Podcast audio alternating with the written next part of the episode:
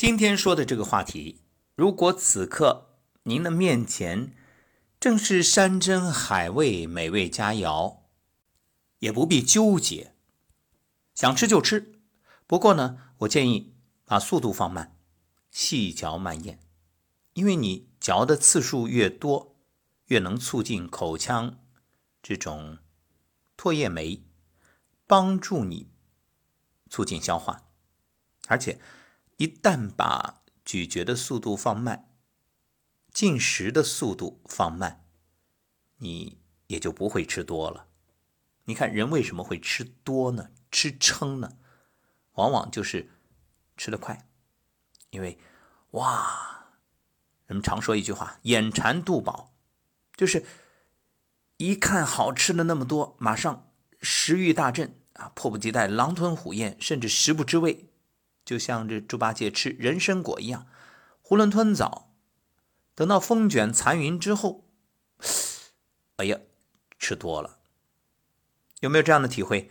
说吃饭中间接个电话，等接完电话回来，哎，刚才什么都想吃的，这会儿好像饱了。对，你要给他一个反应时间，所以也没啥好矛盾的。毕竟这美味佳肴。有的是，你是想一次吃个够呢，还是能够来日方长，吃得更长久一些呢？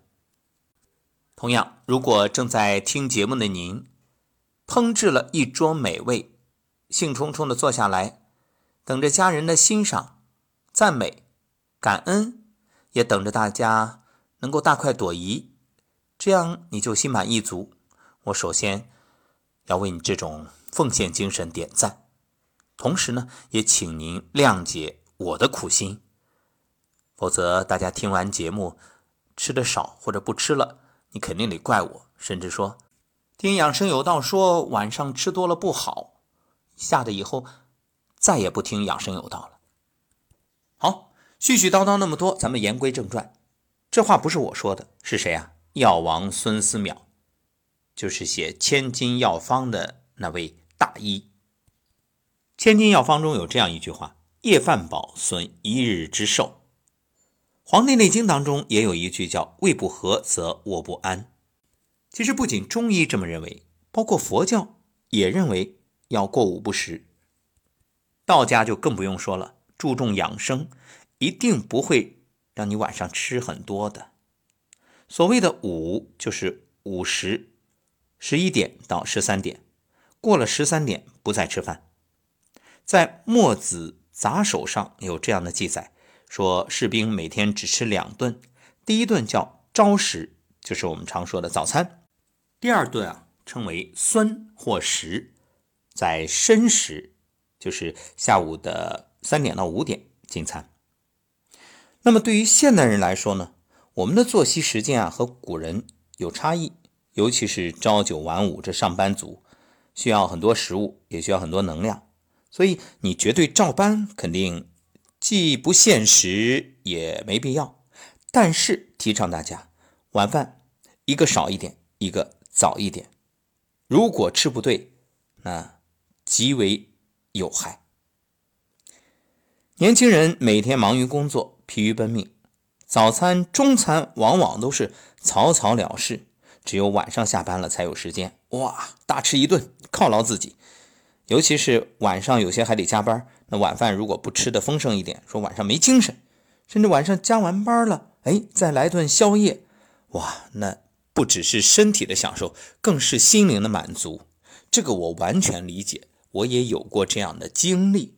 比如主持完了之后，哎，到晚上九点多了，大家坐下来，一边分享这刚才一场演出当中的精彩。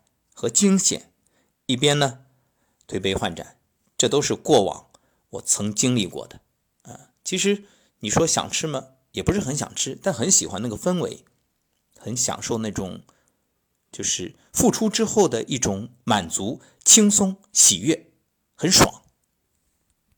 但是有一点，爽不爽、想不想和对不对、该不该，并不能等同。不是说你很爽很想的事儿就一定是该做的，所以这就是自律。有句话叫“自律方自由”啊。当然了，年轻人呢，这心脏啊、肠胃啊，它的功能比老年人要强，所以，呃，一顿两顿吃的很撑，没事儿。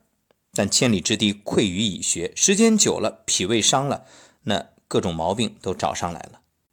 所以，给年轻人的建议就是，千万不要有恃无恐，一定是谨小慎微。所谓的无知者无畏，等到真正后悔、害怕时，晚了。那么饮食到底该怎么掌握这个度呢？哎，有这样几个字啊：厚薄清浊。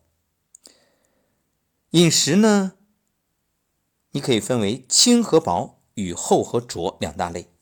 轻和薄啊，大多数的蔬菜、水果、五谷杂粮啊，包括你清淡的烹调方法，就是不油腻，这都叫轻薄。